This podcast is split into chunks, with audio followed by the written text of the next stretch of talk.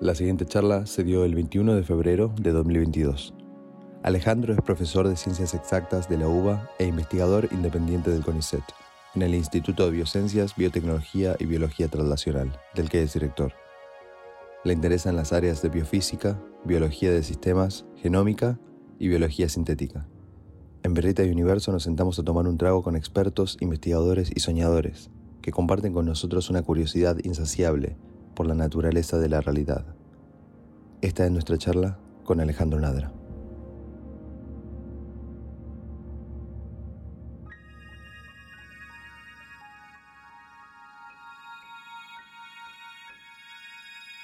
Gracias por venir, Ale. Eh, vamos a entrar de una en tema. Quería preguntarte, ¿qué es la vida? Oh, chiquita la pregunta. Eh, Mira, la vida es... Eh, también vale que me corrija mientras hablo, ¿no? Prefiero, prefiero ir comentando las cosas como me van surgiendo, que de hecho es una forma de, entender qué es la vida. La vida es una trampa de parte de la energía del universo que se usa para, o se usa eh, no, con el objetivo de, el para ese no es con el objetivo de, sino que se usa eh, de manera de autoperpetrar, autoperpetuar eso que la usa. Por ejemplo, un organismo, podemos pensar en una planta, capta energía del sol y usa esa energía para crecer, para dejar descendencia y esa descendencia tiene características similares a sus progenitores. Eh, y entonces desvió parte de esa energía que estaba circulando por ahí, energía solar y algunos nutrientes que puede haber alrededor, eh, y el resultado es reconvertir esa energía en forma de luz y a veces de calor en, eh, reproducir a, esa excusa de la naturaleza que pudo captar la energía. Eh, si uno lo piensa así, casi cualquier forma de vida, y no importa que sea terrestre, no importa que esté basada en el ADN ni en el carbono, van a cumplir con ese, con ese requisito. y es decir, eh, sin intencionalidad, algo, algún ente que tiene la capacidad de capturar energía o de, sí, de acumular energía eh, y autoperpetrarse es algo vivo. A ver, y en ese sentido, el ADN, eh, según tengo entendido, según veo, tiene un mandamiento máximo que es el de perpetuarse, como decís. O sea, eh, hacer copia de sí mismo. ¿sí? Em, ¿De dónde viene ese, en tu opinión, ese, ese afán, ese, esa misión de... Eh, ¿Es puro azar que los aminoácidos se, conectaron de alguna manera para tener esa, regla de, de autoperpetuarse o, o, pensás que, tiene que, hay algo por detrás? Em, si estamos eh, pensando en alguna posibilidad de algún ser superior o alguna direccionalidad o intencionalidad en eso, no, para mí no. Eh, justamente lo que decía antes, dentro de una sopa primordial de moléculas que se fueron generando por eh, uniones químicas entre distintos materiales y distintas condiciones de temperatura, de radiación, y podemos, podemos explayarnos un poco más en lo que fue las condiciones del origen de la vida en la Tierra, Em, hay algunas de esas moléculas que tienen la capacidad de autorreplicarse. Y no solo de autorreplicarse, o sea, de generar copias de sí misma. No solo de generar copias de sí misma, sino que esas copias, con una tasa muy baja, introducen errores. Esos errores son las mutaciones. Y a lo largo de muchos y muchos ciclos, esa molécula que tuvo la capacidad de capturar energía del ambiente, eh, y de dejar copias de sí misma que con el tiempo además fueron levemente distintas, eh, si uno lo extrapola muy muy muy lejos, puede llegar a la idea de una molécula de ADN que tiene cierta información, cierta capacidad de mutar y que una de las características que, que es requisito para ser un ser vivo es la de autorreplicarse y autorreplicarse con cierto error. Eh, entre medio de una molécula que tiene esta capacidad y lo que mencionabas recién, las proteínas o los aminoácidos combinándose, hay eh, muchos eslabones perdidos, llamémoslos, eh, pero no están tan perdidos porque hay algunas explicaciones que recurren al ARN, al ácido ribonucleico. si digo alguna palabra o alguna cosa que, digamos, que no se entiende, me vuelven para atrás. que tiene la doble propiedad de poder eh, acumular información como secuencia de bases, igual que el ADN, de nucleótidos, eh, pero además ejecutar tener actividad enzimática, cosa que el ADN mayoritariamente no tiene. Eh, entonces, ese es como el nexo entre la molécula que puede acumular información, pero una molécula inerte o muy poco reactiva, que es el ADN, y las moléculas que contienen mucha información pero no la pueden autorreplicar eh, y que sí ejecutan actividades que son las proteínas. En el medio está el ARN que puede hacer las dos cosas y que es un, o una molécula muy similar, un buen candidato para, haber estado ahí en ese origen de la vida. Hmm. Ahora, toda, porque quiero ir a, a una cosa que dijiste antes, ¿toda mutación es un error? Eh, no, no, cuando digo error es eh, un error en lo que uno podría interpretar como copia perfecta. Si uno dice una molécula o un individuo que deja una réplica exacta de lo que era, eh, es un, digamos, deja copias clones.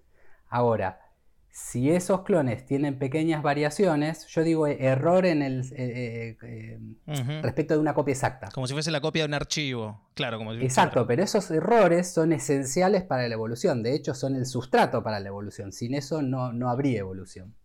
me, siempre me impresiona el, los, el tiempo que tiene que tomar para que mediante azar se haya podido generar digamos, esos primeros componentes de vida en la Tierra, ¿no? Porque es un proceso que se dio y es un proceso muy raro, o sea, no, no, hay otras vidas en la Tierra, conocemos un solo tipo de vida. Bien dijiste, conocemos un solo tipo de vida, puede ser que haya otros y que no los conocemos o no los sepamos identificar, porque típicamente cuando alguien va a explorar formas de vida busca ADN y busca eh, seres basados en carbono, eh, que en la Tierra es muy razonable, lo del ADN podría no ser la única opción, pero en general no se buscan alternativas. Y es difícil buscar alternativas, hay, algunos experimentos. Hay alguna gente que busca vida en otros planetas y que tiene este tipo, más, afilado este tipo de búsqueda de, eh, de vida no basada en ADN. Por otro lado, es cierto que en la Tierra tenemos tanta abundancia de formas de vida y tanto que todavía nos falta entender y aprender que es fácil distraerse con, la diversidad de formas de vida que ya tenemos. Em, pero recién decías lo raro. Eh, si bien uno como probabilidad es muy poco probable que ocurran este tipo de, variaciones al azar en, moléculas eh, primero inorgánicas, después llamémoslas orgánicas, eh, porque están asociadas a la vida, pero en el origen de la vida eso era... No, había, no, hay ninguna barrera entre lo inorgánico y lo orgánico en, esa sopa primordial. Casi tan pronto como se enfrió la Tierra ya empezaron a aparecer eh, formas de vida. Entonces, si bien es muy poco probable pensar en un océano o en, montones de lagunas, no sé si en el océano abierto, pero en montones de charcos eh, de acumulación de estas moléculas con mucha radiación, no había oxígeno, con lo cual la radiación ultravioleta era mucho más intensa y eso hacía que haya muchas más reacciones eh, que las que o, distintas reacciones que las que ocurren ahora, que son muy oxidantes eh, y tienden a, digamos, a dejar menos disponible la energía para que la usen otros organismos. O sea, hoy las cosas que quedan expuestas se oxidan y son menos útiles para sacar energía de ellas. Bueno, cuando había mucha más radiación solar, eso, digamos, era una sopa y muy rica además. Eh, pero bueno, entonces, em, si bien es, algo poco probable la cantidad de oportunidades que tienen las moléculas en un ambiente así para, para dar algún eh, eh, eh, un origen útil, de, no, quiero llamar útil, fructífero que pueda dar lugar a la vida es sorprendentemente alto. Con lo cual no me extrañaría que no me extrañaría, no tengo la certeza de que en otros sistemas solares o en otros planetas donde haya condiciones propicias para la vida, y ahora voy a decir alguna condición para que eso se dé, eh, que haya otras formas de vida que pueden no estar basadas en carbono, que pueden no ser parecidas, eh, digamos, ya no a nosotros, sino a las bacterias o a, formas de vida más eh, unicelulares, más simples. Que son más fáciles de, digamos, en tu opinión entonces el, universo podría estar poblado de vida microbiana, digamos. Totalmente. Para mí de microbiana y también de, multicelulares. Eh, digo microbiana como más simple porque es mucho más fácil pensar en una autoorganización molecular eh, eh, en una escala de una célula que son todas iguales que en una escala de muchas células que además son distintas entre sí como los organismos multicelulares, como nosotros o cualquier otro organismo multicelular. Bueno, para las formas de vida, esta cosita así no la dejo colgada, hay una cosa esencial para la vida en la Tierra que es el agua líquida. En todas eh, las formas de vida que conocemos es esencial el agua y en algún estadio de esos organismos necesitan agua líquida. Eh, hay algunos que pueden subsistir mucho tiempo congelados, que pueden subsistir en, condiciones de desecación y no sé, hay muchas variedades. No, tantísimas, pero hay muchos extremófilos que viven en estos ámbitos eh, que uno llamaría hostiles. y para ellos son eh, muy eh, agradables, porque de hecho no tienen competencia en esos ámbitos, o tienen muy poca competencia. Pero bueno, para nosotros desde acá y desde las formas de vida basadas en, carbono y en ADN, el tema del agua es crucial. Quizás en, otras, en otros ambientes, con otras presiones, con otras temperaturas, es otra la molécula que tiene el rol que acá tiene el agua. Pero... Y en ese sentido, ¿cuál, ¿Cuál es el link o el nexo que hay entre las moléculas que nos componen a nosotros, o, el tipo de células, perdón, y el agua? ¿Y por qué justamente el agua en sí? Dos de hidrógeno y una de oxígeno. Eh, yo no lo sé. Em, el agua tiene algunas propiedades que son eh, funcionales a las formas de vida que conocemos, como que, como que es polar, como que, eh, por ejemplo, cuando se congela eh, es menos densa que el, agua líquida y entonces ante las glaciaciones vos podías tener formas de vida en agua líquida abajo. Por ejemplo, que eh, cómo hidrata, cómo, reviste las moléculas, sean proteínas, ADN, lípidos, eh, aunque con los lípidos se, repelen, pero generan fases lipídicas y fases acuosas.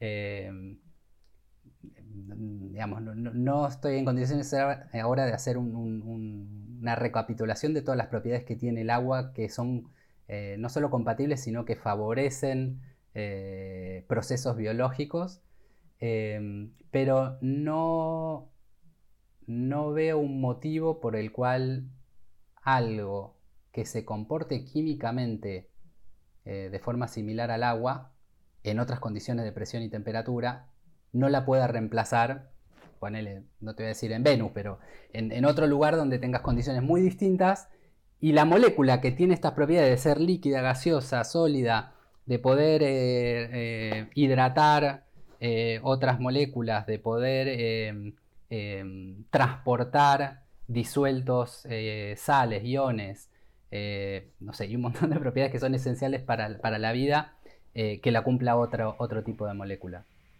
Claro, debe haber, o sea, el universo es muy, la, evolución es muy imaginativa también, ¿no? Para, para adaptarse, es muy... Eh, Igual, en el peor de los casos, si hablo mucho también interrúmpame, porque yo tal vez no los dejo hablar de, me entusiasmo. Para nada, para nada. Eh, en el peor de los casos, en otro planeta donde haya condiciones eh, compatibles con tener agua líquida, como tenemos nosotros, eh, y no haya... Bueno, no, o sea, e-, esa es como para mí la condición primordial. Después hay algunas otras que tienen que ver con, la energía que tengan disponible, con la radiación de él o los soles que tengan alrededor, eh, con la radiación ultravioleta o electromagnética que puedan tener. No sé, un montón de otras cosas que uno puede pensar que, eh, por un lado, promueven la diversidad de moléculas, pero por el otro pueden ser tan agresivas que no permitan que nada persista mucho tiempo. Pero entonces, eh, seguro va a haber, para mí, seguro hay formas de vida en, otros planetas donde haya agua en condiciones similares al nuestro. Eh, y muy probablemente haya formas de vida que va a ser difícil que nos imaginemos, eh, en otros planetas con distintas condiciones, donde otro tipo de moléculas cumplen los roles similares a esto que mencionaba al principio, que les permitan capturar energía del ambiente y reorientarla en generar descendencia similar a esa misma Claro, pero además es como que tenemos una definición de vida que nosotros creamos porque es la que conocemos y, la, que describimos. O sea, para nosotros la vida tiene que cumplir esta, esta y esta condición. Em, quizás ese otro tipo de vida que encontremos más allá de la Tierra sea tan foráneo que no lo podamos reconocer como vida, como vos dijiste. Em, pero pero me, interesa muchísimo eh, tu opinión sobre qué pensás si eh, hay vida inteligente en otros eh, planetas. Se lo preguntamos a todos y queremos saber qué, pensás. Em, ahí es un poco más difícil la, la respuesta porque primero no tengo evidencia de nada, de que ninguna forma de vida inteligente. Y segundo, no tengo ninguna evidencia de que lo que nosotros llamamos inteligencia sea una verdadera ventaja a largo plazo. Eh, obviamente, con una visión centrada en el ser humano, uno dice, no, el hombre, la culmi de la evolución y todas esas cosas que suelen decirse y están mal, porque no somos la cumbre de ninguna evolución. Eh, pero visto desde nuestro punto de vista, la inteligencia es lo que nos permitió generar herramientas, generar tecnología, eh, dominar el ambiente, dominar otros, eh, otras formas de vida y adaptar el ambiente a nuestras necesidades y bueno, todo lo que ya conocemos y la cultura y un montón de cosas que son eh, muy difíciles o imposibles de pensar en la escala que la tenemos sin inteligencia. Em, pero ese tipo de inteligencia yo no sé si que es a lo que supongo que apuntás, porque también hay otras formas de inteligencia que uno puede llamar en, otros, en otros organismos. Yo no sé si eso tiene algún valor adaptativo eh, rotundo a largo plazo.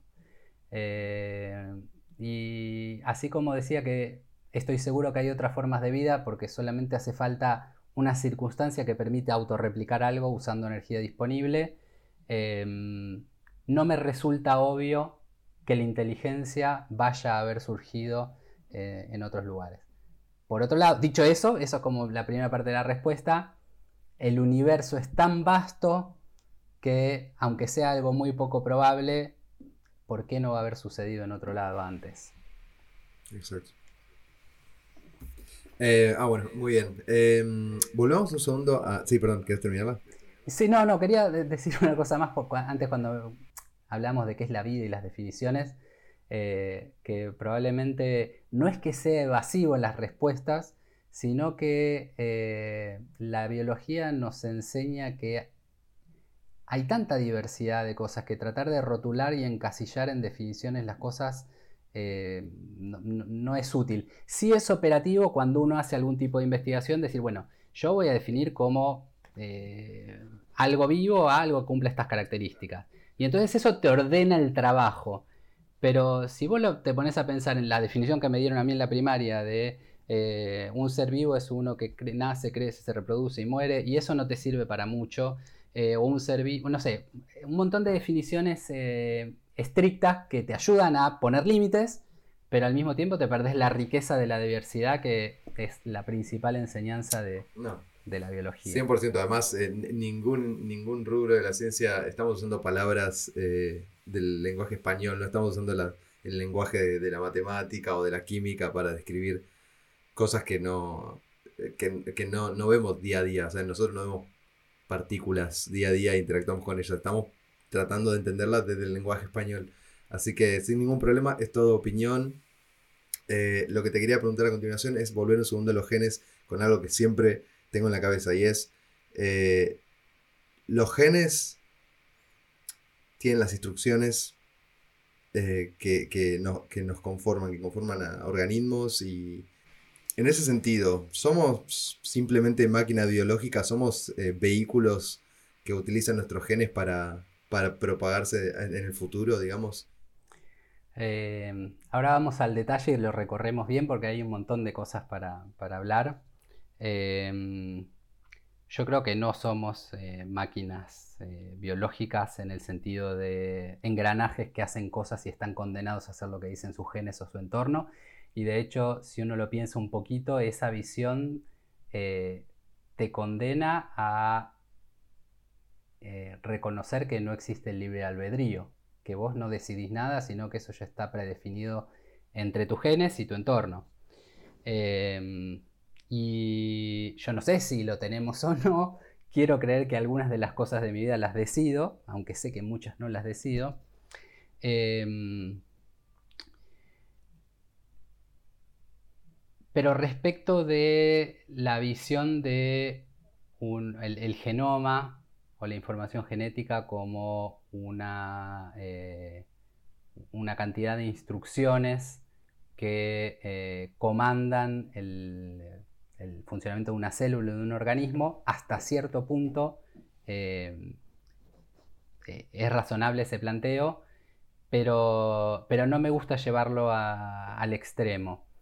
Em, un ejemplo quizás para ilustrar esto es hace, hace poco, hace unos años, eh, se sintetizó un genoma completo, eh, primero en la computadora, o sea, se sacó de la naturaleza la información genética para hacer una micobacteria, em, que es uno de los organismos de vida libre más chiquitos, un genoma chiquito, eh, se sintetizó todo su ADN químicamente y se transformó, se puso en una bacteria a la cual le habían sacado el ADN. Con lo cual, el ADN de esta bacteria manipulada era el que se sintetizó químicamente y las instrucciones, entre comillas, son las que estaban eh, eh, sintetizadas químicamente. Bueno, la primera noticia que está buena es ese bicho vivió y se reprodujo y sus características eran acordes con, eh, con la información genética que uno conocía que le había puesto. la no tan buena noticia es que al menos un tercio de lo que identificamos como genes no tenemos la más remota idea de qué hacen. O sea, hay dos tercios que creemos saber qué hacen, no estamos seguros, pero hay un tercio que no tenemos la más remota idea de qué hacen y son esenciales para que ese bicho viva. Em, entonces, por un lado... Podemos entender por qué son vitales, más no cómo funcionan, y por eso entendemos que son el experimento ese es agarrar esta micobacteria ir borrándole un gen, por, un gen por vez. Cuando el bicho no puede vivir, ese gen es esencial. Ahora, el orden en el cual borraste esos genes es importante, porque si vos tenés dos que hacen lo mismo y borras uno, el otro es esencial, pero si borrabas primero este, este es esencial. ¿Sí? Entonces, un set, no es el set de genes, es un set de genes cuyas funciones son esenciales para que un organismo mínimo, más, muy chiquitito, eh, pueda vivir.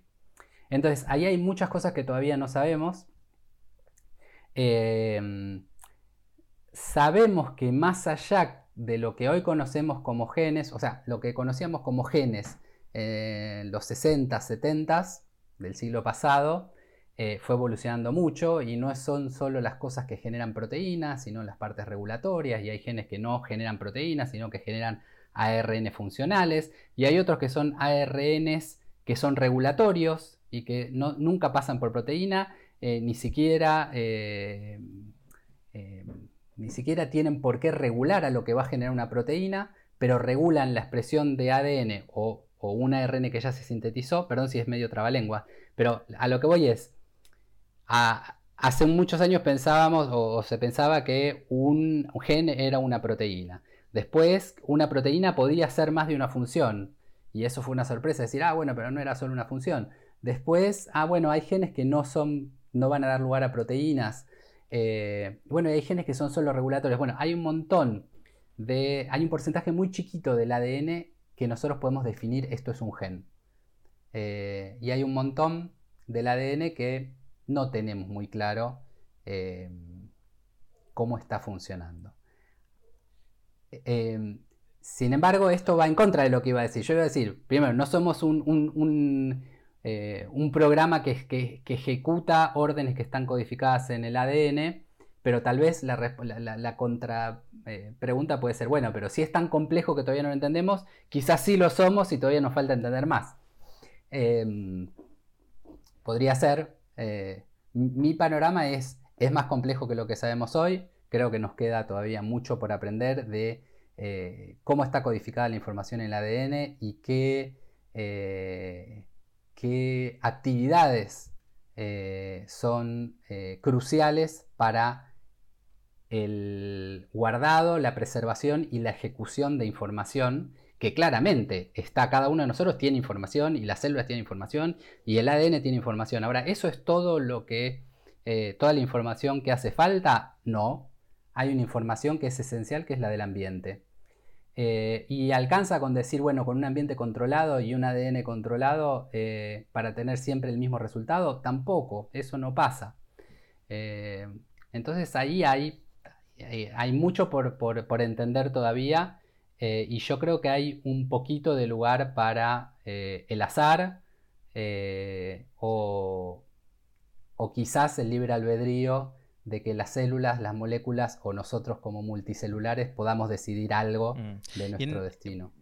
En ese aspecto existe quizá una, jerarquía entre genes, por ejemplo. Una jerarquía me refiero a hay genes que son de bajo nivel, lo cual se ocupan de hacer las cosas hasta más básicas y quizá obviamente después que vamos entendiendo más y más, cada vez se complejizan más y más y menos entendés, pero quizá esos últimos genes que quedan por descubrir son los genes muy... Eh, no sé qué palabra ponerle, la verdad, pero... Los que manejan la conciencia y cosas así. Eh, claro, algo que sea muy difícil de determinar, que por ahí eso sea lo, e, e, esta parte, ¿no? De, que no se eh, sabe. Totalmente.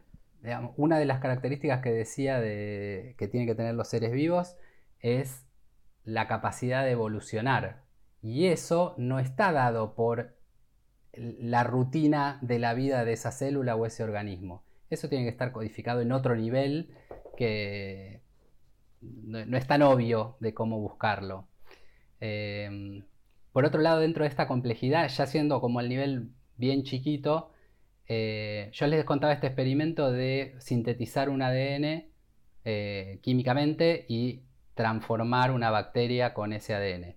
¿Por qué hacemos eso y no fabricamos la bacteria de cero? Porque no sabemos hacerlo. No sabemos constituir una membrana con las proteínas que tiene que tener, con la composición que tiene que tener, con toda la, sopa que tiene que tener adentro, para que pueda funcionar con un ADN extraño. Lo que puedo hacer es sacarle su ADN y ponerle otro.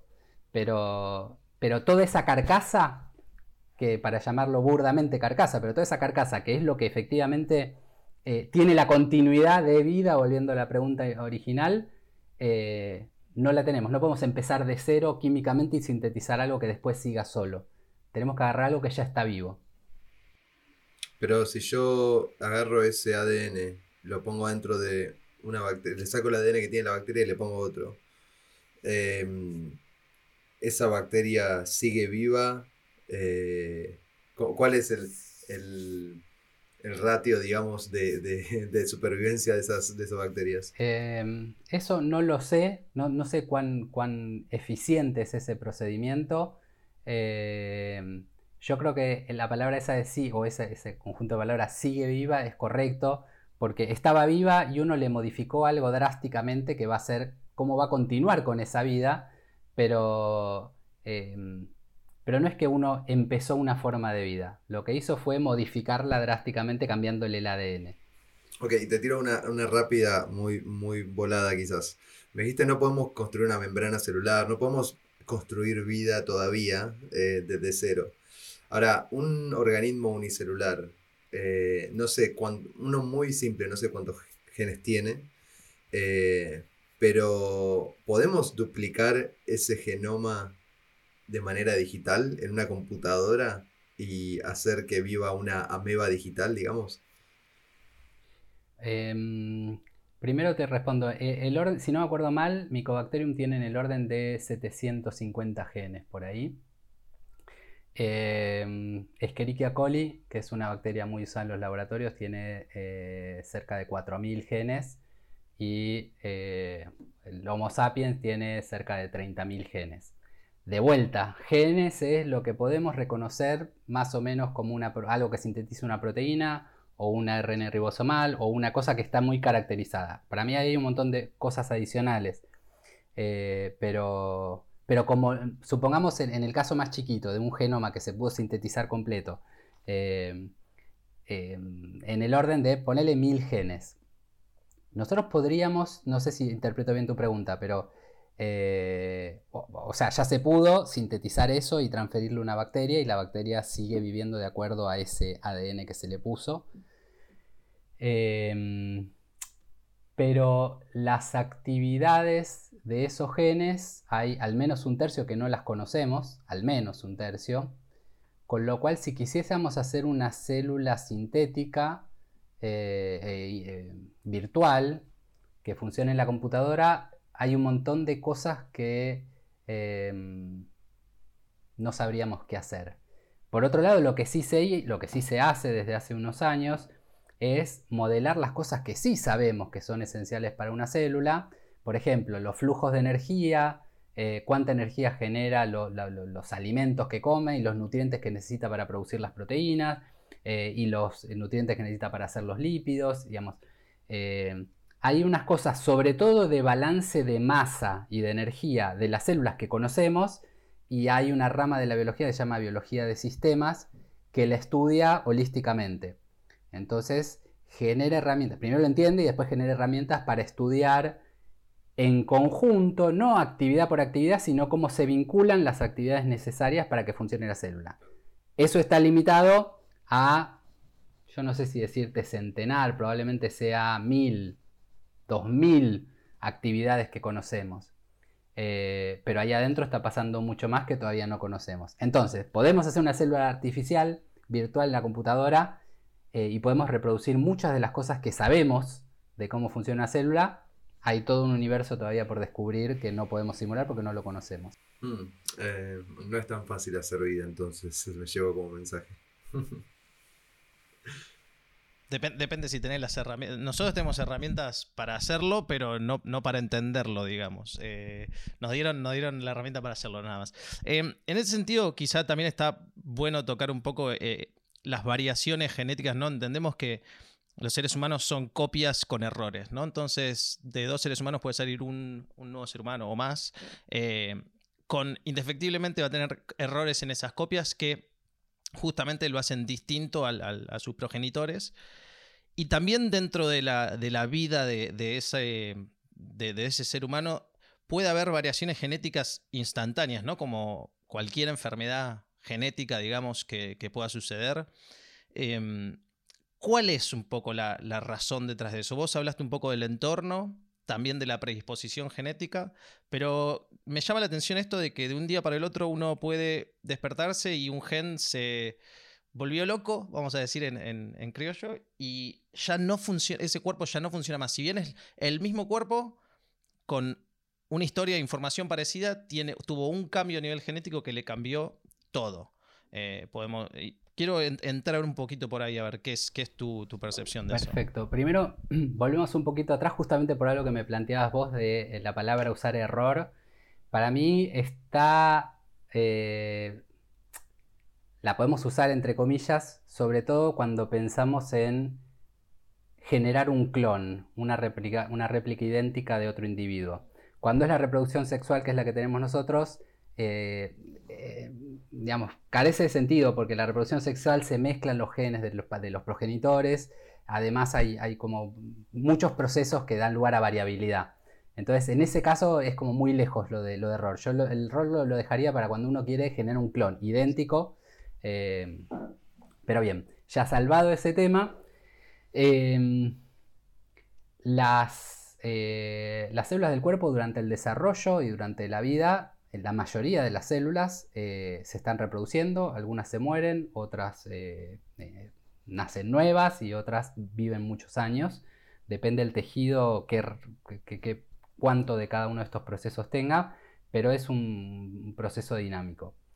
Em, cada vez que se divide una célula, se tiene que sintetizar una copia nueva de ADN y la enzima que, va sintetizando ese ADN intrínsecamente tiene una tasa de error que es, eh, es 1 eh, por 10 a la 9 creo en células humanas eh, ¿Fija para todos los seres humanos? ¿O, eh, tiene una variación entre seres humanos? No, seguramente varíe porque justamente como tiene variaciones, cuando esté variada esa, enzima va a estar. Eh, va a generar más variabilidad.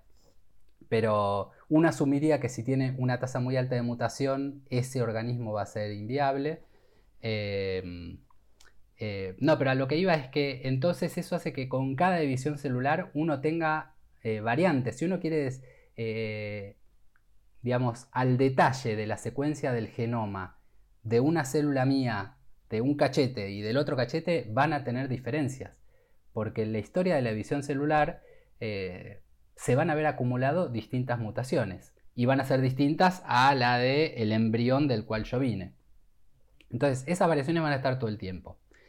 Ahora, dentro de las células eh, humanas en particular, hay varios mecanismos por los cuales eh, se previenen aberraciones genéticas o, mutaciones que puedan ser eh, dañinas. Una es que si la mutación es, eh, muy perjudicial, esa célula se muere y las otras que están al lado siguen dividiéndose y entonces el organismo está saludable.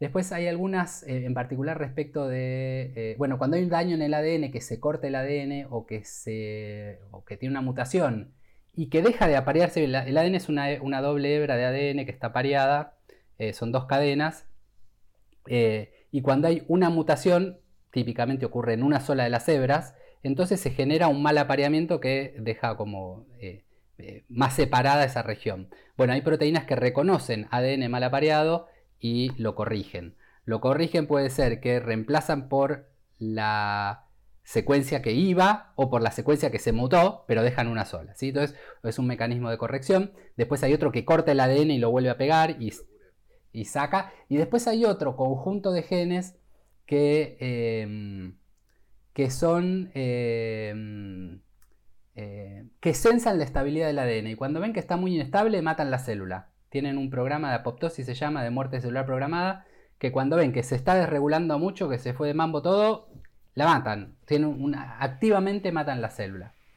¿Cómo puede ser que haya venido, eh, aparecido este, este, este, O sea, sí, entiendo que es posible porque estamos vivos, pero millones y millones de años de evolución eh, generaron esta maquinaria que tiene tantos engranajes que funcionan eh, de manera. O sea, cada parte de la célula funciona, hace su función.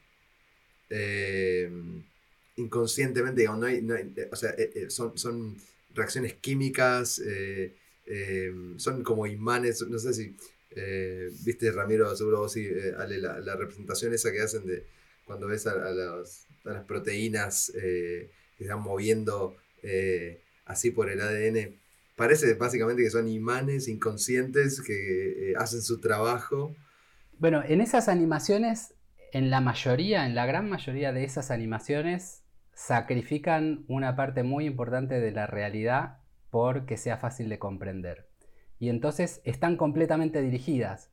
Cuando te muestran una polimerasa sintetizando el ADN, la hebra complementaria, o sintetizando ARN, o cualquiera de esos, proteínas, esos procesos te muestran como que tenés un molde, que es como la información en abstracto, platónica, te diría, una máquina que ejecuta una actividad que está programada y las letras, las bases, los aminoácidos o lo que sea que van entrando direccionalmente a esa máquina que va avanzando.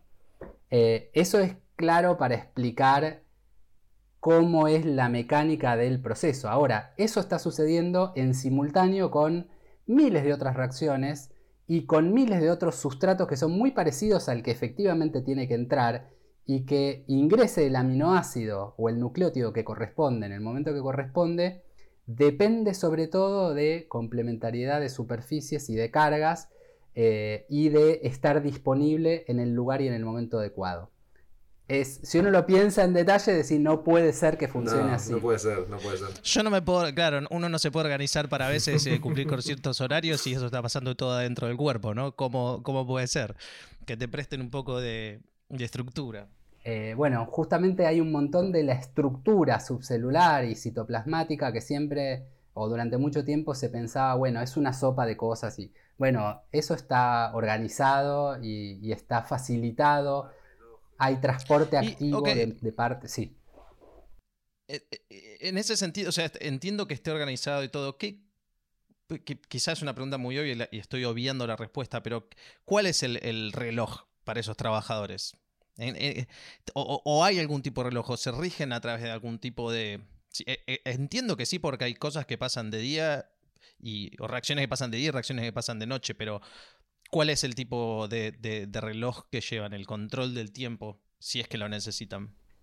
Em, yo primero cuando, cuando, me decías lo del reloj pensaba en, las moléculas, no en, la, en, los ciclos. Eh, respecto de los ciclos hay un montón de estudios, que yo no soy experto, pero hay un montón de estudios sobre eh, ritmos eh, circadianos que tienen que ver con, los ciclos de luz. Justamente hace dos días hablamos con Diego Lombeck. Eh, ah, bueno, está bien, entonces ya, les contó todo. entraba, sí, sí, entraba justo, aprovechamos para que todos escuchen ese podcast, así que... Totalmente, sí, Diego es un grosso total. no, pero yo también lo entendía por el lado del reloj de las moléculas, o sea, ¿qué, está dictando toda esa maquinaria? Eh, yo, bueno, yo al principio lo pensaba al reloj como cuál es la tasa de síntesis de ADN que tiene que tener una célula para ser compatible con todo lo demás, o de síntesis de proteína, o de cualquier cosa. Eh, y yo no sé si hay una tasa que es la correcta. Lo que sí sé es que tiene que haber un balance entre la disponibilidad de los recursos que hacen falta, de los sustratos, eh, y los procesos que tienen que venir río abajo. Entonces, la articulación de esta cantidad de funciones que decíamos que es enorme, es en sí una información súper importante que tiene que tener ese organismo dentro, codeada dentro de su información genética. Yo no sé si eso está en el ADN o está en el ambiente en términos de rangos de temperatura en los que puede vivir, porque eso obviamente afecta a las tasas de, la actividad de, las enzimas y de cualquier reacción química. Eh, pero, pero sí, por eso son dos relojes distintos. Uno es eso, cómo, cómo se balancea para que cada engranaje esté al ritmo o en el rango eh, que tiene que funcionar. Y de hecho, dos cosas. Una es eh, cuán bien funciona eso, uno lo ve cuando lo trata de romper. Eh, una, una de, la, pregunta de Ramiro de antes de, de, cómo puede ser que un, un ser, una persona o un animal, eh, de repente estaba saludable y de repente tiene alguna enfermedad genética. Típicamente podemos hablar de cáncer, que es una de las cosas que ocurre, porque ocurre una mutación que muchas veces, eh, o más de una en general, pero sucede en estos genes que controlan la integridad del genoma. Entonces, deja de haber este, este gatillado de la muerte celular programada cuando tenés una desregulación genética. Se empiezan a acumular más, más desregulaciones que típicamente afectan el ciclo celular, sea porque aumentan la división o porque disminuyen la muerte celular y ese tejido empieza a dividirse descontroladamente. Hasta ahí no es tan grave, porque lo que pasa es que nos crece una verruga o un, bulto, no pasa nada. Ahora, cuando esas células, además de desregular el ciclo celular, eh, desregulan la migración, empiezan a poder salir de donde están encapsuladas, donde se están dividiendo, y migrar a otros tejidos. O cuando empiezan a poder generar nuevos vasos, porque típicamente una verruga o un tumor crece hasta el tamaño límite que le permite llegar a los nutrientes y descartar los desechos celulares. Y eso es relativamente pequeño. Para crecer ese, ese prototumor necesita generar vasos que permitan que entre oxígeno, que entren nutrientes y que se vayan los desechos. Bueno, ese son el tipo de cosas eh, claves que suceden de vuelta por mutaciones al azar en un background genético que le permitió acumular muchas mutaciones porque están desregulados los mecanismos de control eh, y que en algún momento, nada, desarrolla un tumor. Me parece todavía, perdón que vuelva a decir lo mismo, pero lo que me, asombra, me vuelve loco es que eh, tenemos distintos niveles de, existencia. El ADN son cadenas de moléculas, estamos hablando de un nivel muy pequeño, y ahí empieza el, cáncer. O sea, cuando hay un problema de, cuando hay una mutación eh, a ese nivel, eh, termina manifestándose a nivel macro, que somos nosotros, ¿sí? Y en ese sentido me parece una locura que, que, haya esa conexión desde algo tan chiquito hasta nosotros. Bueno, te doy otro ejemplo, si querés que también va a ese mismo punto. Eh, no sé si le suena el virus de papiloma humano, pero es un virus eh, bastante conocido y para el cual por suerte desde hace algunos años hay, vacuna. Em, ¿Y por qué hay vacuna? Porque el virus produce algunas proteínas y genera alguna desregulación celular, que nosotros podemos producir esas proteínas sin que genere la desregulación celular, eh, que nuestro sistema inmune lo reconozca y que lo mate antes de que, de que se desarrolle. Bueno, este virus, como muchos, no sé si muchos, pero como varios otros, lo que hace es secuestrar a la maquinaria celular, le inactiva algunas de las proteínas que son las, que controlan la estabilidad del genoma y hacen que se, divide, que se divida eh, eh, descontroladamente. Em, entonces, ahí vos tenés un ejemplo, si querés, una maquinaria muy compleja, llamémosle la célula, muchas cosas que pasan al todo el tiempo, y unos pocos genes, que son los que, los que están codificados en el genoma de este virus, que es bastante chiquito, que interfieren en esa maquinaria celular y la, desvirtúan para que, eh, digamos, genere más partículas virales eh, y le cambian completamente la función. Sí, y, y que quizá parece que también, o sea, de, tratando de hacer un paralelismo por ahí con, un sistema informático, ¿no? Vos tenés sistemas informáticos que son súper complejos, que tienen millones de firewalls y de reglas y todo para que no entre justamente ningún virus ni nada, pero a veces la complejidad hace a, la, falla, ¿no? O a, estas puertas que de algo tan complejo quedan puertitas abiertas, chiquitas, que algo puede venir que parece eh, muy, muy... Eh, no sé cómo decirlo, pero muy ingenuo por ahí y termina destruyendo todo con, dos simples instrucciones eh, porque justo tuvo acceso a una puerta indicada ¿no? y, llegó a eso, a generar ese daño. Bueno, yo no tengo la referencia precisa, eh, después quiero volver a la vida artificial un minuto, pero no tengo la referencia precisa, eh, creo que es Hoffader, que escribió un libro que se llama I'm a Strange Loop, pero que lo que plantea es que la conciencia y creería que puedo extenderlo a la inteligencia, es una consecuencia de una serie de loops eh, que originalmente controlaban algo muy preciso, pero que se van eh, eh, encadenando distintos loops y teniendo retrasos en la respuesta entre uno y otro, y la inteligencia es parte de ese loop de retrasos de cosas que no controlan nada preciso en el momento, no es algo que dispara una respuesta directamente, sino una serie de loops eh, em, eh, retrasados que, que, adquieren una complejidad que uno no, no preveía a, priori. Eh, y con esto que decís de los sistemas informáticos que uno planifica un montón de cosas y firewall y va poniendo capas de control y, muchas veces, me imagino yo no soy experto en el tema, pero esa cantidad de capas de control, cada una es una posibilidad de acceso lateral. De falla, totalmente. Totalmente. Eh, totalmente. En, las células, ahí sí me consta, es cada lugar donde cada proceso que ocurre y cada sustrato eh, que hay en la célula, para casi todos hay un ejemplo de regulación. Hay regulación a nivel de la secuencia de ADN, hay regulación a nivel de la estructura del ADN, hay regulación a nivel de la transcripción, ARN, a nivel... O sea, en cada uno de los pasos, no, sé si vale la pena entrar en detalle, pero en cada uno de esos pasos hay posibilidades de alterar el proceso. Eh, y supongo que en seguridad informática va, o en un sistema informático va a pasar algo similar.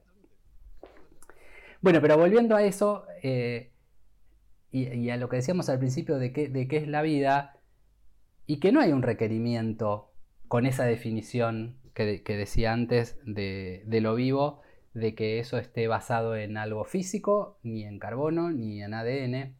Eh, puede perfectamente haber vida artificial e inteligencia artificial. Eh, no es lo que, lo que sale en los medios, que es la inteligencia artificial, pero, pero sí podría haberla, eh, no sé si ya la haya, pero sí podría haberla.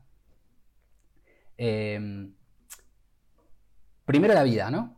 Y, después la inteligencia, porque si definimos qué, cuál es el requisito o cuáles son los requisitos para que algo esté vivo, eh, y esos no dependen de la materialidad, eh, casi con certeza le puedo decir que, podemos generar un sistema informático que podamos considerar vivo, que no sea un simulador, que podamos considerar vivo. Va a tener limitaciones porque va a necesitar el, contexto de la computadora o el, o el, sistema operativo en el cual funcione, un montón de cosas. Ahora, nosotros también tenemos esas restricciones. Necesitamos comer, necesitamos sol, necesitamos un montón de cosas, que oxígeno. Es que eh, a eso venía mi pregunta anterior sobre si podemos digitalizar el ADN eh, eh, de esta manera. Si, si yo tengo la secuencia de ADN de un organismo muy básico y puedo simular su medio ambiente y crear un programa que, em, que decodifique el ADN de manera de que lo pueda ejecutar cada función de cada gen, em, ese organismo estaría vivo, digamos, ahí adentro. Eh, sí y no. Primero están las limitaciones que decía antes, que hay buena cantidad de, las cosas que son imprescindibles para que algo esté vivo que no conocemos. No, estoy asumiendo que tenemos el conocimiento. Em, pero por otro lado, yo no sé si es la jugada más inteligente tratar de reproducir un sistema que no entendemos o si mejor diseñar uno que sí entendemos. Obviamente inspirándonos en lo que conocemos de la naturaleza que siempre es un atajo. Pero creo que sería más productivo buscar generar, primero definir qué es lo que vamos a considerar vivo. Porque es, de vuelta, si una de esas consideraciones es que sea algo material o que tenga ADN o qué sé yo, no va a pasar en, la computadora. Em, pero, el ADN es información, ¿o no? Bueno, el ADN es una molécula que contiene un montón de información codificada que podemos entender y probablemente otra que no podemos entender, y no sabemos si toda la información de la célula está en el ADN. Hay algunas cosas que pueden no estar en el ADN, hay algunas, hay algunas herencias que no son eh, mediadas por ADN. Bueno, un caso que tal vez conozcan es el de los priones. Los priones son unas proteínas, lo del mal de la vaca loca, por ejemplo, son unas proteínas donde la información está en el plegamiento de esa proteína. Esa proteína, eh, si entra una célula completamente normal, pero entra una proteína con la conformación afectada, le cambia la conformación a las proteínas de esa célula y la, enferma. Bueno, ahí no tenés nada de ADN en el medio y tenés información que está fluyendo eh, y que está afectando otras formas de vida. Em, por eso, si uno asume que toda la información está en el ADN y que la podemos eh, interpretar, sería perfectamente posible simular eso en una computadora. Mi desafío es un poco más, es decir, bueno, pensemos cuáles son los requisitos para que algo esté vivo y hagamos algo vivo en una computadora, que tal vez se parece y tal vez no se parece a las cosas que, digamos, que reconocemos como vivas. Sí, y bueno, eh, yo también lo llevaba más también al futuro de la inteligencia artificial y pensar en una mente humana dentro de una computadora, pero no hablo de inteligencia artificial, sino hablo de realmente, realmente replicar, bueno, sería inteligencia artificial, pero replicar un embrión digital que crezca en un medio ambiente digital, ¿sí? en simulado. No estoy hablando de crear una mente, codear una mente, sino crear una vida que esté puramente basada en un medio digital que esté simulando un medio natural, digamos. Pero tal cual, ¿entendés a lo que voy? Em, creo que sí. Pero creo que el desafío es grande y para afrontarlo yo no sé si no prefiero generar una mente artificial más que reproducir una natural traducida a bits. Eh, pero cualquiera de las dos estaría buenísimo que suceda. Eh, también da un poco de quickie, no sé si puedo decir cagazo. pero no, de vuelta, no veo... Me parece que es perfectamente factible. Es difícil, pero es perfectamente factible. No hay ninguna razón eh, física, no veo razón. Es un problema de ingeniería y un problema, bueno, de, conocer a fondo todo el genoma, pero... A menos de que al, conocerlo todo nos demos cuenta que hay algo más. Eh, sí, sí, sí, como decías antes, ¿no? Como siempre. Como decías antes, sí. lo que pasa. No está todo codificado quizás en la... Porque ahí por ahí quizá lo que estábamos hablando antes, ¿no? Que, vos decías que obviamente cualquier reproducción o, casi cualquier instrucción que tenga una célula o todo lo que pasa dentro de, nuestro organismo tiene una tasa de error, ¿no? Y generalmente esa tasa de error, y corregime si me equivoco, es la que lleva al decaimiento en general de ese organismo, ¿o no? En parte sí, pero aparte hay programas de envejecimiento. ah, por ahí quería Casi todos los seres vivos, no te diría todos, pero casi todos los seres vivos eh, envejecen. Em, y ese envejecimiento es algo que se resetea al momento de generar embriones. Porque si uno piensa, ponele, un ser humano vive, no sé, 100 años, 120 años, 122 creo que es la persona que más vivió registrada. Eh, bueno, con 5, 6, 7 generaciones para atrás, las células deberían degenerarse tanto que no puedas tener más, más eh, hijos. Bueno, eso no sucede. Por más de que el cuerpo de uno va envejeciendo y se va degenerando, los embriones, que se dividen mucho menos, eh, eh, se, mantienen, se mantienen bien, no envejecen. Y aún considerando la baja tasa de división, a lo largo de miles de generaciones, los embriones también deberían envejecer. Eso no sucede. O sea, uno tiene especies que perduran el tiempo eh, y no envejece la especie, envejecen los individuos. Entonces ahí hay algo. Ajá.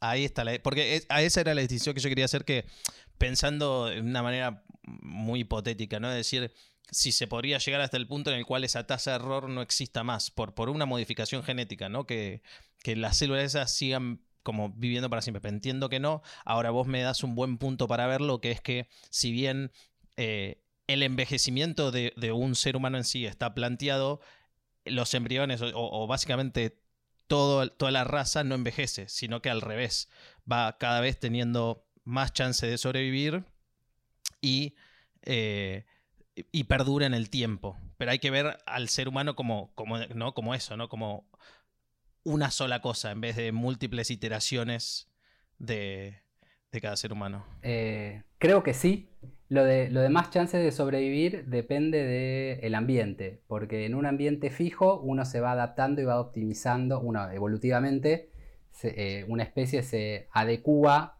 a seleccionar los más aptos para vivir en ese ambiente, pero los ambientes cambian. Entonces, la diversidad, la variabilidad es fundamental. Entonces, yo no sé si quiero una especie que no cambie.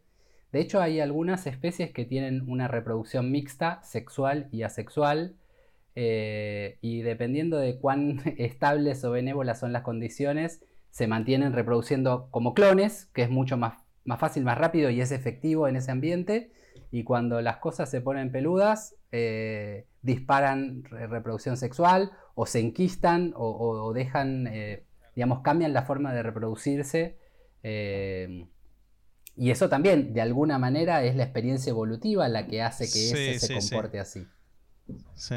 sí, porque entonces, de ese punto de vista, o sea, claro, un, vamos a decir, un, organismo que pierde esa capa, ese, ese error, esa tasa de error en, la división y cualquier eh, proceso eh, asociado a eso, puede ser un organismo que viva para siempre en un entorno en particular. Ahora, si cambia una variable de ese entorno, ya pierdo la capacidad adaptativa, porque ya no tengo mutación en ese sentido. ¿no? Estoy hablando muy hipotéticamente. eso es tal cual en un organismo que no envejezca. Nosotros tenemos un programa de envejecimiento, o sea, envejecemos más allá de la, de la tasa de mutación. Durante las divisiones celulares eh, se van acortando los telómeros, por ejemplo, que son los extremos de los cromosomas, eh, y eso eh, es una forma de envejecimiento que después de una cantidad de divisiones celulares, las células dejan de dividirse. Supongamos que corregimos, corregimos no, que modificamos eso para que no se acorten los telómeros y todo otro mecanismo de envejecimiento además de corregir que las copias del ADN sean idénticas, me resulta más fácil de pensarlo en un bicho unicelular, pero ponele que lleguemos a eso. Eh, sí, podríamos vivir muchos, muchos años. ¿Qué tan lejos estamos de, curar la vejez? Hay muchísima guita en eso, mucha, mucha, mucha. me imagino. Yo creo que lo que, lo que estamos bastante cerca es de, de, tener mejores condiciones para envejecer más saludables eh, y de extender algunos años, probablemente decenios, la vida en condiciones eh, saludables. Claro, porque ese es el tema. O sea, nosotros envejecemos, eh, podemos, podemos vivir más, pero el cuerpo se va rompiendo, o sea, nosotros, eh, el cuerpo se va gastando, nosotros lo usamos para vivir diariamente, los huesos, las articulaciones, las enfermedades, eh, se van, van apareciendo. A una persona que tiene 90 años le, puede llegar una, una, enfermedad que quizás para una persona más joven no le afecta tanto y a ellos los termina matando porque el cuerpo ya está viejo. O sea, eso es, eh, es lo que decís, estar viejos pero más saludables también. Eh, sí, sí. Por un lado es, cuestiones de, cuidarse de la alimentación, del ejercicio, de los afectos, que una de las cosas que más correlacionan con eh, el bienestar y la longevidad es tener una buena red de afectos, más que si fumaste o no fumaste. Bueno, si fumaste muchas veces te morí de cáncer, pero hay, muchas asociaciones con, eh, modos de vida, con dietas, con qué sé yo, que no terminan dando nada, eh, la mejor correlación es con la calidad de vida en el sentido de, buenas redes de afectos. Hay un estudio que tiene como, yo no sé cuánto, como setenta y pico de años con miles de, de, em, individuos que, siguieron a lo largo de muchos, muchos años, eh, que muestra eso. Obviamente no es un experimento diseñado, eh, pero, pero está bueno. Espera, te iba a decir... Interrumpí, estábamos hablando del envejecimiento, envejecer más saludable. Eh, sí, no, te decía que hay, eh, o les decía, que hay mucha guita en eso. Tal vez porque muchos viejos tienen mucha guita y saben que se van a morir. Y ponen guita en, no morirse. Es como, eh. es como el de. ¿Cómo se llama? El de, la, película esta de Alien Prometeo, ¿no? Que él va, el viejo va a buscar, no sé si lo vieron. El viejo va a buscar eh, a, los creadores de la raza humana porque él se está muriendo y quiere preguntarle a su creador cómo puede vivir para siempre y el creador lo primero que hace es agarrarlo y matarlo. eh. no la vi. Sí. Pero. Pero. Bueno, te la ponía. Prometeo se llama la B, igual me gusta ciencia ficción. Sí, sí. Eh, un poco parte de eso también, ¿no? Que, que quizá el punto a, a racionalizar a veces que también el, ser humano es muy bueno haciendo estas cosas, pero tenemos un proceso que de facto envejece al cuerpo, más allá de que tengamos el mejor cuidado de nuestro cuerpo o el peor. No, como que eso ya está de base. Y aún así, el mismo organismo dice, no, yo quiero que esto dure más, o lo quiero, o lo quiero cambiar, ¿no? Se quiere entender a sí mismo y cambiarlo. Que también es ahí jugar un poco con esto, con esta parte de lo que viene dado y el ser humano como, como con ser consciente quiere cambiar ese destino de alguna manera. Em, totalmente. Yo creo que ahí se pueden hacer cosas, hay que ver si las vamos a querer hacer como individuos y como sociedad. Hay algunas cosas que podremos decir como individuos y hay otras que corresponde que las decidamos como sociedad. Eh, pero un comentario o una canción, si querés, de Charlie, ¿de qué sirvió cuidarse tanto de la tos? No tomar más de lo O sea, cuando uno eh, limita la exposición a los riesgos eh, y se conserva, eh, y, aislado de cualquier posible riesgo y cuidándose a full y qué sé yo, probablemente dures más. Pero eso es vivir más y no lo sé. No, claro, claro. Bueno, pero ahí es por ahí donde podemos. E, e, es, es una tiene partes objetivas y tiene partes subjetivas, como recién nombrabas algunas, ¿no? Por hace no mucho tiempo no se sabía que exponer a los niños al sol, eh, creo, creo que la edad como de, de, 0 a 14 años, una cosa así, de 0 a 12, como que ahí ahora se sabe que cualquier exposición al sol es, es son los años de más periodo de carga genética. Eh, no, durante eso, de, de, 0 a 14, 0 a 12. Y ahora se entiende que eso hay que cuidarlo un poco más o hay que usar protector o lo que sea. Entonces eso no es tan subjetivo, ¿no? Completamente objetivo porque la carga es mayor. Ahora, fumar está mal, porque está más que entendido que, eso sí es, ¿no? Y aún así la gente lo hace, pero bien es lo que decís un poco vos, que es, si esa persona tuvo una vida increíble y, con mucha gente alrededor y pasándola bien, y su único pecado, su único vicio era fumar, quizá va a tener una vida mucho más saludable que otra persona que, no, que tuvo más cuidados y aún así le fue mal, digamos. Totalmente. E igual respecto del cigarrillo, eh, no sé si es el mejor ejemplo porque los fumadores pasivos se enferman casi tanto como los activos y, cuando uno fuma, sobre todo en ámbitos sociales, está afectando a terceros. Eh, y respecto del sol, si bien es cierto que la radiación excesiva es mala, también es imprescindible para la generación de vitamina D, con lo cual algo de exposición en los rangos adecuados y con protección y todo hay que tener. Em, pero em, totalmente, yo creo que independientemente de que entendamos por qué estamos acá eh, o, para qué estamos acá, eh, que quizás los filósofos lo pueden y las filósofas abordar mejor, eh, ya que estamos acá, lo que tenemos que hacer es ser lo más felices que podamos. No es que estamos acá para ser felices, pero si tenemos una oportunidad de pasarla bien eh, o de hacer algo que quizás no la pasamos tan bien, pero creemos que es bueno y nos va a, eh, alegrar, a hacer disfrutar, y tenemos que hacerlo. siempre cuidando al resto, ¿no? Sin, sin fumarle la cara al vecino.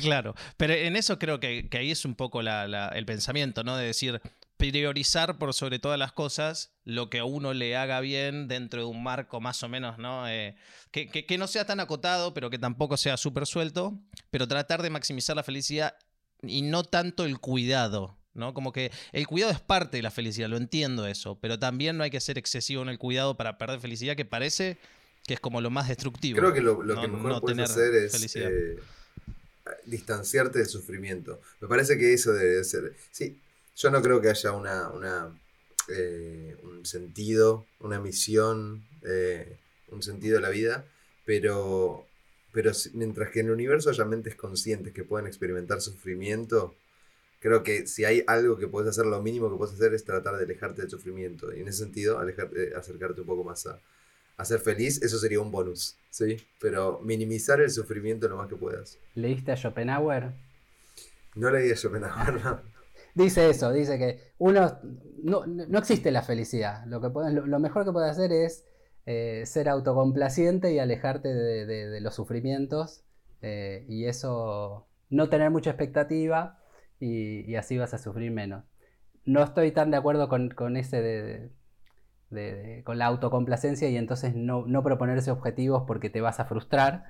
Pero, pero el ahí, ahí estoy en desacuerdo también, sí, obviamente. Me parece que de hecho los objetivos que vos te pones son el único sentido que vos le puedes dar a, la vida. O sea, eh, no, hay nada escrito en las leyes de la física que te dice cómo vivir tu vida. Entonces, si podés vos ponerte unas metas eh, y objetivos, eh, es lo mejor que vas a conseguir en respecto al sentido de la vida.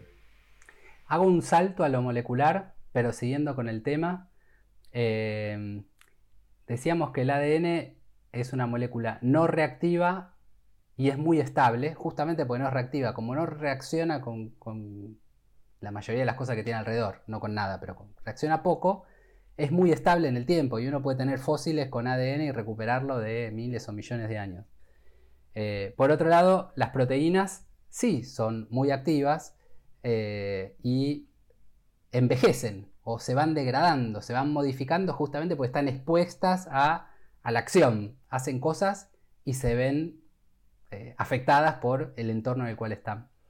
Eh, no sé si es una buena analogía, pero, pero está claro que uno puede, si, uno puede elegir en vivir mucho, pero, perdón, eh, durar muchos años o vivir intensamente, bueno, cada uno elegirá en qué parte de ese rango de cosas está. No siempre tener muchos años es haber vivido mucho. Exacto, exacto, muy bien. Tiene sentido eso. Em, recién tocaste ahí un, tema que, por ahí eh, nos, nos, disparó un poquito la, lamparita que a veces lo hemos hablado, pero em, si se puede preservar el ADN o se puede, sacar ADN de, fósiles, ¿no? Em, y vamos acá a mecharlo con, con, Hollywood un poquito, pero digo, eh, todos creo que hemos visto la película de Jurassic Park. ¿Qué, ¿Cuál es ese tema? o, cuál es el impedimento? ¿Qué, es lo que queda de ese ADN? Em, si se puede materializar o no eso, qué es lo que falta, es tecnología, ¿qué es? Em, el desafío de clonar un eh, organismo multicelular es grande, pero ya hay un montón de animales clonados, incluso mamíferos, incluso eh, probablemente humanos, aunque no de la forma que se están imaginando, pero cuando hacen reproducción asistida eh, y generan gemelos, son clones. Em, es una cosa difícil, pero que ya la dominamos. Eh, insertar un ADN completamente controlado por uno en un organismo también es algo difícil y les conté antes que hace ya como seis años se hizo con bacterias. Con lo cual eso se puede hacer. Recuperar ADN intacto de un organismo que vivió hace millones de años es un desafío. Eh, a veces hay que rellenarlo con cosas que nos imaginábamos que estaban en los huecos, eh, pero se puede hacer. Entonces yo creo que el desafío es principalmente tecnológico, que eso se puede hacer, eh, y cuanto más, cuanto de mayor calidad es eh, el organismo que uno quiere clonar, porque sería un clon. Eh, y en la medida que uno tenga un organismo suficientemente similar para albergar, albergar el desarrollo de ese embrión, es perfectamente factible. Ahora, ¿eso es resucitar una especie? Y yo digo rotundamente no.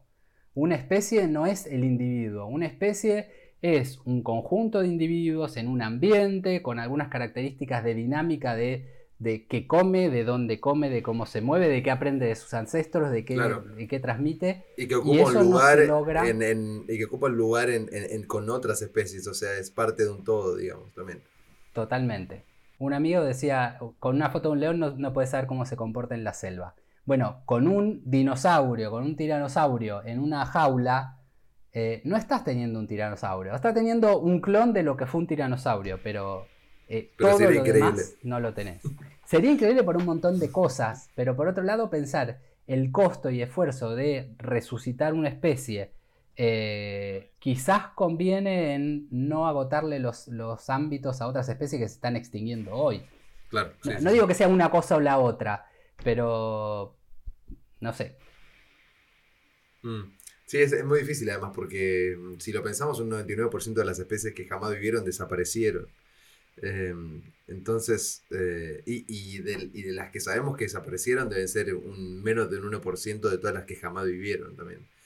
Em, y también, entonces eso te hace una pregunta moral de, ok, eh, preservar otras especies de hoy en día, pareciera que el común denominador es que las especies desaparecen, no que se preservan. Eh, lamentablemente, no sé si lamentablemente, eh, en la historia evolutiva sí. Eh, a mí lo que, lo que me da un poco de vértigo es la tasa de desaparición de especies que es consecuencia de la acción del hombre o del ser humano. bueno, igual en ese caso tal vez sí tiene mucho más que ver el hombre que el ser humano. que no es algo que decidimos intencionalmente que queremos exterminar especies, pero por falta de cuidados y descontroles y de, descuidos eh, es una consecuencia de nuestra acción. Pero a ver qué pasa, estamos recién, estamos en una adolescencia como especie que, eh, que entró en conciencia. O sea, nos despertamos como bebés en el mundo animal con conciencia, separados del resto de los animales. Y, y hace cuánto, o sea, hace cuánto podemos, eh, podemos decir que hay un hombre, eh, una raza humana consciente con la misma, el mismo nivel de conciencia que tenemos nosotros hoy. Eh, no sé cuánto, 500 mil años, un millón de años, cuánto. Em, Eh, no, yo diría que menos, de hecho, hay especulaciones que por la Edad Media las conversaciones con los dioses eran evolución de la conciencia, eh, que uno empezaba a pensar y pensaba que esos pensamientos eran los dioses que le hablaban. Así que yo diría miles, no mucho más. Pero sí, dale, seguí con el argumento. Em, entonces, di- digo, estamos en una adolescencia como especie de haber entrado en, este, en este nivel de conciencia, ¿sí? Y, y- y como que todavía no estamos sabiendo bien qué estamos haciendo, porque claramente estamos destruyendo el planeta, estamos matando otras especies, nos estamos matando entre nosotros. Em, no, no sé eh, si es como natural que una especie que evoluciona conciencia al nivel humano, o sea, también es el único ejemplo que tenemos, eh, como que haga lugar para sí mismo y saque del planeta a otras especies, digamos. Como lo haría un- un- una catástrofe natural, a eso me refiero. Eh, quizás somos nosotros la catástrofe Exacto. natural. eso- Y por eso decía que no me queda claro que la inteligencia sea una, un- una buena herramienta eh, adaptativa a largo plazo. Pero sí quiero retomar una cosita y es, eh, estoy de acuerdo con, con el planteo, pero lo acotaría a el, el ser humano occidental y muy liderado por visiones del, del hombre. Eh, creo que hay otras culturas orientales y sobre todo aborígenes eh, en distintos lugares del mundo que sí tenían una integración con el medio ambiente y una conciencia, no sé si una conciencia, pero un- una armonía eh, con, con el ambiente que, que nosotros perdimos y ahora estamos empezando a ser conscientes de que es inaceptable no tener. Sí, 100%. trayendo lo que decíamos antes de la destrucción y todo, un poco la urbanización eh, indefectiblemente es destruir el entorno en el cual habitaban o cohabitaban otros eh, animales, pero que es imposible de, frenar eso, a menos que nosotros queramos reducir nuestra tasa de, natalidad o, ser menos. eh, ¿no? Ahí, pero ahí lo que quería decir era justamente esta lucha entre cuánto espacio se le tiene que determinar al ser humano, que supuestamente es el, animal consciente que más capacidad eh, tiene, versus a todo el resto de los animales que cohabitan ahora en este momento. Pero esa es una pregunta un poco... eh, sí, si- sin respuesta, ¿no? Eh, Nadie lo sabe. Sí se, sí se ven Eh, los... Sí, lo perdón. mismo- No, no, estoy completamente de acuerdo con la inquietud, digamos, la comparto. Creo que hay formas más amigables de, de- de existir en el planeta que las grandes ciudades que tenemos. Hay muchas regiones del mundo que están completamente eh, sub o, deshabitadas y que podríamos, eh, eh, no sé, expandir formas más naturales de vida en, en otros lugares del planeta. No es que ya se agotó, pero en algún momento se va a agotar. Y entonces en algún momento va a haber que decidir cuántos podemos ser, qué capacidad de carga tiene el planeta de seres humanos y cómo esa existencia del ser humano es eh, eh, eh, sustentable en términos de medioambientales. Y esa misma pregunta está grabada con la que me hacías antes. Es si podemos hacer estas modificaciones y vivir para siempre. Bueno, entonces van a dejar de existir los que vengan porque no vamos a poder existir todos más nuestros descendientes para siempre. Eh, el balance de qué decidamos como sociedad en eso es fundamental. Ahí no es aceptable para mí que la decisión sea individual. Y bueno, ahí es, traemos a colación otra película también, no me acuerdo el nombre ahora, pero es esta película la cual todos tienen en, en la muñeca un reloj eh, que les cuenta el, el- eh, eh, Paycheck es, ahí está, no, no me acuerdo el nombre. Sí, sí, sí, pero no me acuerdo, no, pu- puede ser, eh, no sé. Que bueno, es un poco eso, o sea, a fin de cuentas lo que termina siendo es quién tiene más dinero para, eh, sí, quién tiene más dinero para, para, seguir viviendo, ¿no? Porque ya llegamos a un punto en el cual estamos tan evolucionados que tenemos resueltos todos los problemas exógenos eh, e internos de, nuestros genes y qué sé yo, que al fin de cuentas termina siendo quien tiene más plata para vivir y el que se queda sin plata muere, ¿no? Eh, que, es un poco una fachada parecida hoy en el sentido de que hoy, en ese sentido, vos tenés más capacidad de, o mejor ratio de supervivencia si tenés los recursos eh, disponibles. Si no los tenés, vas a tener un menor ratio de supervivencia. Pero bueno, estamos hablando en el momento en el cual el mundo se quede sin espacio, ¿no? Que para eso faltan varios años. Esa es la parte negativa de la, película, spoiler alert. Eh, pero la positiva, si querés, es que hasta la fecha que deciden como estándar de longitud de vida de los seres humanos, viven plenamente espectacular, sin enfermedades, sin nada. Esa parte está buenísima. Y ojalá podamos poder decidir eso. Eh, y sobre todo, nada, no, no, no tener las, las dolencias de las enfermedades y de la vejez. Y que cuando nos toque morirnos, nos toca morirnos. Eh, pero que no sea una decrepitud, sino un, paso alegre al otro, a dejar el mundo. Yo veo a la humanidad de manera positiva. Em, yo creo que somos un reflejo del universo, somos una manera del universo de alcanzar un, un autorreconocimiento, eh, de alguna manera. Eh, el universo es muy viejo, pero va a ser mucho más viejo en el futuro. Va a ser más viejo de lo que ya pasó, digamos. El futuro es más largo que el pasado. Y en ese tiempo hay un momento en el cual se generan unas estructuras complejas como cerebros humanos que tienen la habilidad de reconocer, eh, reconocerse a sí mismos y reconocer la existencia y reconocer la, grandeza del universo. Es como una carta de amor hacia, hacia sí mismo que es hacer el universo, porque estamos compuestos de los átomos que se generaron eh, en el centro de estrella, ¿no? Entonces, en ese sentido, veo a la raza humana como eso, como autobiógrafo del universo. Está bueno, está bueno plantearlo así. Eh, Hagámosle honor entonces. Exacto, exacto. Yo, porque íbamos, iba a esto. Si, si algún día desapareciésemos, ¿sí? el universo no cambiaría en absolutamente nada a nivel físico pero sí perdería a unos muy buenos autobiógrafos y a, los que se podían deslumbrar con, la grandeza del universo. tal vez hay eh, otros, no descartemos. Tal vez hay otros. Tal vez hay otros y, mejor, y mejores. Eh, y, si no hay otros u otras, es casi onanista hacer esa, e, esa loa al universo porque nadie lo va a poder interpretar, ¿no? Solo nosotros. Ojalá haya otros que puedan interpretar esa, esa lectura, esa visión, esa descripción del universo. Sí. Em, por, algún por algún motivo nos, aterra estar solos.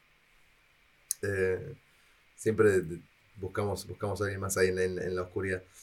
Em, bueno, no sé, eh, Cabe, si tenés alguna pregunta más, eh, podemos hacer pasar a la última pregunta última. O Ale, si querés agregar algo más, eh, no, creo que fui.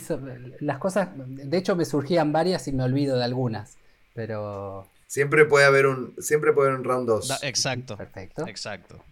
Así que pensalo porque eso siempre está posible. No, yo creo que, podemos darle, darle pie a la pregunta. Eh, así que voy a, voy a tomarme ese, ese atrevimiento. Es una pregunta que hacemos en todos los podcasts. Y es siempre igual la pregunta. Así que aquí va. Alejandro, si pudieses preguntarle una cosa al universo, sabiendo que te va a responder la verdad y nada más que la verdad, ¿cuál sería tu pregunta? Me cuesta pensarlo como pregunta. Me encantaría conversar con otra forma de vida inteligente, encontrar y tener un diálogo, una conversación con otra forma de vida. En el ya solo identificarla, reconocerla, describirla, estaría espectacular.